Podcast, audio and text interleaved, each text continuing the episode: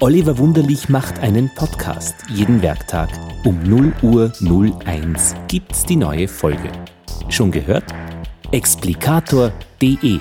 Und er ist jetzt am Telefon. Oliver, hast du die Folge für morgen schon gemacht? Ja, die habe ich. Es geht um die Wikinger. Wann war sie denn fertig heute? Äh, das ist eine berechtigte Frage. Warte mal.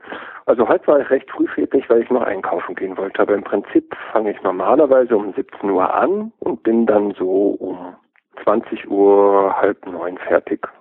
Ich habe ja zwei Fragen an dich, Oliver, die mir immer stellen, wenn ich eine Folge von dir höre. Wie macht er das? Und wie kann er sich das leisten? Na, für mich ist das Podcasten ja therapeutisch gewesen. Ich bin irgendwie nach 19 Jahren im Speckgürtel München zurückgezogen nach München damals noch mit meiner Frau. Dann haben wir uns getrennt. Meine Aufgaben als Hausfrau fielen auch weg, weil meine Kinder sind mittlerweile deutlich erwachsen und ja, beide über 21. Und dann saß ich irgendwie plötzlich alleine in einer Studentenwohnung in München und hatte nicht so richtig was zu tun. Und das führte zu einem Abusus von Alkohol, Chips, Schokolade, all den schlimmen Dingen, an denen unsere Zivilisation wahrscheinlich bald zugrunde gehen wird. Und dieses tägliche Podcasten war im Prinzip eine Therapie für mich. Und diese Regelmäßigkeit ist auch wirklich etwas, woran du dich hältst? Hm, ich finde das total wichtig. Ich war schon lange, lange Podcast-Hörer und hatte auch irgendwie Lieblingspodcasts, auf die man dann wartet und wartet und wartet. Und das hat mich ziemlich geärgert. Ich hatte immer den Eindruck, wenn man sowas macht wie Radio im Internet, dann braucht man für die Hörer eine gewisse Regelmäßigkeit. Und tägliche Podcasts, die gab es damals nicht viele. Mhm. Ich dachte, wenn sich die Leute darauf verlassen können, dass ich jeden Tag podcaste, dann macht ihnen das mehr Spaß. Ich merke es an mir. Also ich weiß verlässlich, der Explikator lebt, Nummer eins. Und zweitens liefert mir etwas Interessantes und das verlässlich. So wie die Zürcher Zeitung, die ist auch verlässlich jeden Tag um 6 Uhr auf der Matte. Ja, so muss sein, oder? Hat schon einmal etwas nicht geklappt, wo du nicht liefern konntest? Ja, das war, glaube ich, insgesamt jetzt zweimal in den fast zwei Jahren. Das war jedes Mal meine Versäumnis. Du bist übrigens einer der ersten überhaupt, die den Explikator verlinkt haben. Ich war noch nicht lange auf Sendung und habe irgendwie eine Sendung darüber gemacht, Zucker. Alle Leute haben Angst vor Zucker. Und die hast du verlinkt. Und zwar, weil ich gesagt habe, man nimmt halt Honig, ihr Idioten.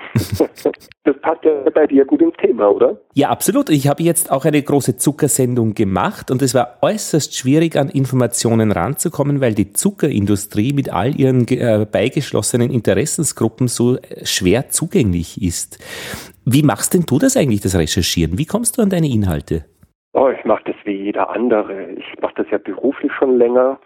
Also, dass ich für meine Kunden im Internet unterwegs bin und deswegen ist eine gewisse Übung da, die Quellen zu beurteilen und vielleicht dann noch mal ein bisschen nachzupopeln. Zum Beispiel, wer hat denn diese Studie in, äh, finanziert? Mhm. Was ja gerade bei Zucker eine ganz interessante Sache ist. Was wurde nicht veröffentlicht? Genau, oder wo ist da der Knick drin? Das ist eigentlich etwas, was mir relativ leicht fällt. Also ich bin praktisch viel im Internet unterwegs. Ich bin halt tierisch neugierig einfach. Für mich war eine bemerkenswerte Folge auch über das, äh, eine erleuchtende Folge über das dunkle Mittelalter. Ja. Du scheust dich auch nicht, Dinge zu positionieren, ohne dass du das selbst irgendwie bewertest. Du stellst das halt ins Licht in ein etwas anderes Licht, in ein etwas helleres Licht oder du stellst die Lampe mal ein bisschen tiefer oder höher. Oh, das ist aber nett, vielen Dank. Das ist jetzt einfach eine Beschreibung, wie es bei mir ankommt. Für mich ist ein Explikator Morgenradio 2.0 ein bisschen so, ich habe früher als Kind so alte Bauernkalender gelesen. Das waren so Jahrbücher, ja, so mit Kalender über jedes Monat und dazwischen waren immer wieder Seiten mit Informationen aus der Welt. Ja, kenne ich. Kennst du auch? Ja, ja, absolut. Wir kommen aus dem gleichen Kulturraum, glaube ich. Über die Zeitzonen zum Beispiel, so eine ganze Seite. Und das waren wirklich sehr hochkarätige Informationen und Volksbildung oder Bauernbildung in bester Qualität. Da hat sich jemand Mühe gemacht, sich zu überlegen, was soll ich eigentlich den Leuten über dieses Thema sagen? Und das habe ich bei dir auch den Eindruck. Also was mir wichtig ist, ist eigentlich die Diskursfähigkeit. Ja. ja. Eine der Motivationen, den Explikator zu machen, war es, Kinder zu haben, die in einer Welt aufwachsen, wo ihnen chronisch Angst gemacht wird. Ja. Und egal welches Thema man sich vornimmt, sobald man irgendwie beginnt nachzurecherchieren, ist es so, das gibt da immerhin zwei Seiten meistens der Medaille, ja. Mhm. Also irgendwie gegen diese Angst, diese Panik und diese Hysterie, die ich im normalen Medienbetrieb so spüre, anzugehen, das ist irgendwie eine der Dinge, die mir am Herzen liegen und was ich total gern hätte, ist, dass wir wieder lernen zu diskutieren. Mhm. Also die Diskussion, der Diskurs ist weg. Mhm. Talkshows sind irgendwie ein Zerrbild von Unterhaltung. Mhm. Also ich meine, die Leute unterhalten sich nicht. Mhm. Ja? Also bei euch in Österreich gab es ja auch in meiner Jugend prägend den wunderschönen Club 2. Ja. Da waren Intellektuelle, da waren Leute, die sich mit ihrem Wissensgebiet einfach auch auskennen und es wurde diskutiert. Und gegebenenfalls passiert es in Club 2 auch manchmal, dass irgendjemand sagte, naja gut, da haben Sie jetzt recht. Das gibt's nicht mehr. Oder? Ja, weil es scheint, die Positionen sind so stark im Vordergrund, so werden ja auch Menschen für Interviews ausgewählt. Was ist seine Position? Aber, und ich glaube, das ist auch das, was du sagst, das eigentlich Interessante ist, wie diese Positionen gewechselt oder verändert werden. Ja, eben, das ist der Sinn von einem Gespräch eigentlich, oder? Mhm. Oder dass man sich austauscht und nicht das Gegenteil, dass man sagt, ah ja, jetzt habe ich den Feind wieder gesehen. Es ist aber auch eine Auswahl ähm, an Themen, die deinen Explikator sehr stark machen, finde ich, äh, im Sinne von erkennbar. Zwangsstörungen war die heutige ähm, Thematik, Marsmenschen davor, über die Vegetarierin. Äh, ich lache, weil ich da bin ich gestern am Abend von der Eisenbahn nach Hause gegangen und ich musste lachen von vorne bis hinten und vor allem über die überraschende Wendung. Du experimentierst da auch mit deiner Stimme.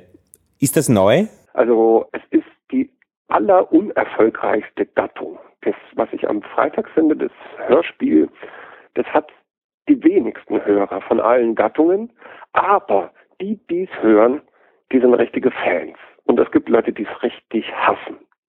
Und deswegen finde ich das interessant und verfolge seitdem die Hörspiele und deswegen brauche ich verschiedene Stimmen. Aber mein Repertoire ist echt zu dünn manchmal habe ich Ideen, die mehr als vier verschiedene Stimmen bräuchten und dann kriege ich das nicht mehr so hin. Also ich habe jetzt so den Eindruck, wenn das Ganze im bayerischen Rundfunk wäre jeden Tag, würde mich das überhaupt nicht verblüffen oder verwundern. Im Gegenteil, es wäre eine Bereicherung des Programms. Ach, bist du nett, mein Gott. Ja, aber dafür gäbe es auch richtig Geld dafür. Hat sich eigentlich Spotify oder Audible bei dir schon irgendwie gemeldet? Oder bleibst du im freien Podcaster-Markt?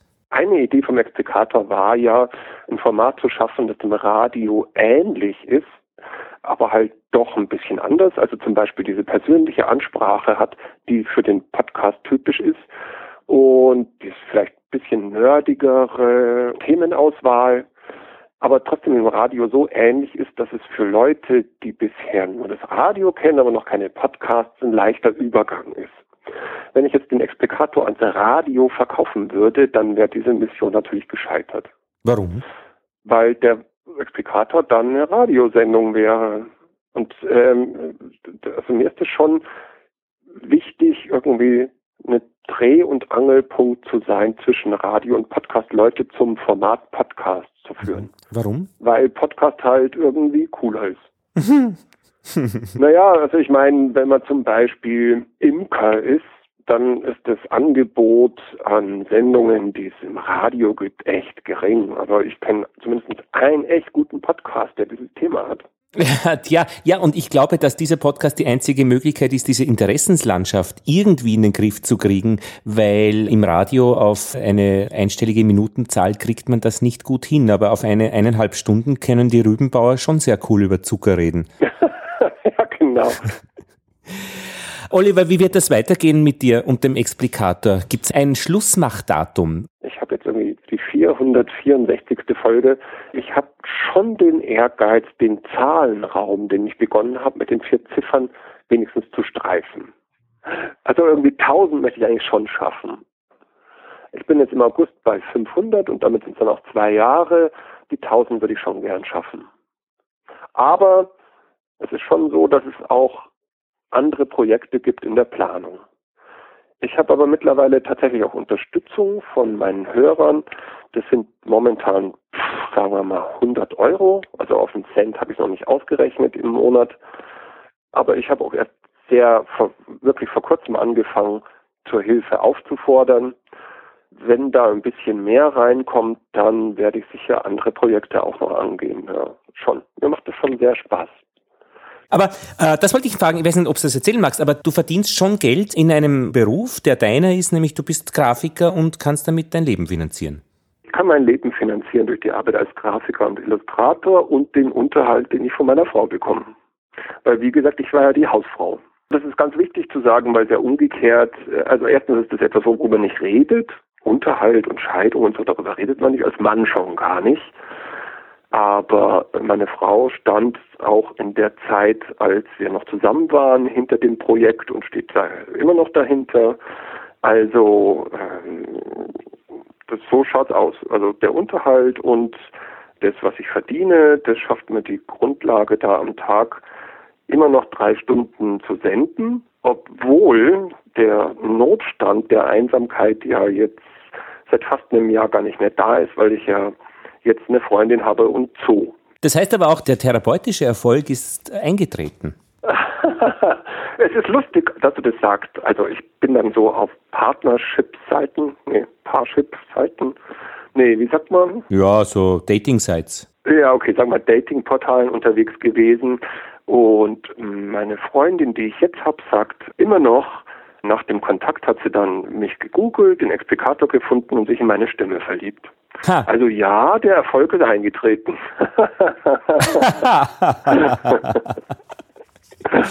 das ist ja auch das Schöne. Man glaubt, diesen Menschen so gut zu kennen, der so regelmäßig eben einem ins Ohr spricht. Also ich kenne dich ja, Oliver, viel besser als du mich. Stimmt gar nicht. Ich habe mehr Folgen von dir gehört, als du vielleicht meinst. mich verblüfft das immer bei Hörertreffen, dass praktisch eine gewisse Vertrautheit vom Gegenüber da ist, die bei mir noch gar nicht angekommen ist, weil ich die Person ja noch nicht kenne aber offenbar schon irgendwie so viel Blödsinn erzählt habe, dass der schon weiß, äh, beim Hörer dann auch bekannt ist. Ich habe ja. vor einem Jahr die Annik Rubens, die Larissa, kennengelernt, die Podcasterin der ersten Stunde ist von 2005 deren mhm. Pionier-Podcast Schlaflos in München ich lange gehört habe und sie hat auch den Explikator lange gehört und dann haben wir uns auf einen Kaffee getroffen und das hat wirklich nur Sekundenbruchteile gebraucht, um das Eis zu brechen, weil man kannte sich. Schön, das ist ja. eine komische Sache, ja. Der Explikator. Oliver Wunderlich, wer seinen Podcast noch nicht kennt, ich würde jetzt einmal seine Episode 250 empfehlen, indem er zu seinem ersten Geburtstag, zum ersten Geburtstag von Explikator, einen Blick hinter die Kulissen macht. Die Wikinger-Folge ist vorige Woche erschienen und alles vorherige und alles weitere findet ihr auf explikator.de oder in einem Podcast-Verzeichnis eures Vertrauens. The Macher Report. Menschen, die etwas Bezauberndes machen, da, wo das Herz dabei ist. Jetzt gibt es hier eine Sommerpause und dann ab September geht's weiter. Ab dann in unregelmäßigen Abständen, wann immer es ein Interview gibt, das hierher passt, werdet ihr es finden. Ich nehme nämlich aus allen meinen Sprechkontakt-Podcast-Linien den Produktionsdruck raus, damit etwas Platz ist für eine regelmäßig erscheinende kleine, aber feine Ergänzung.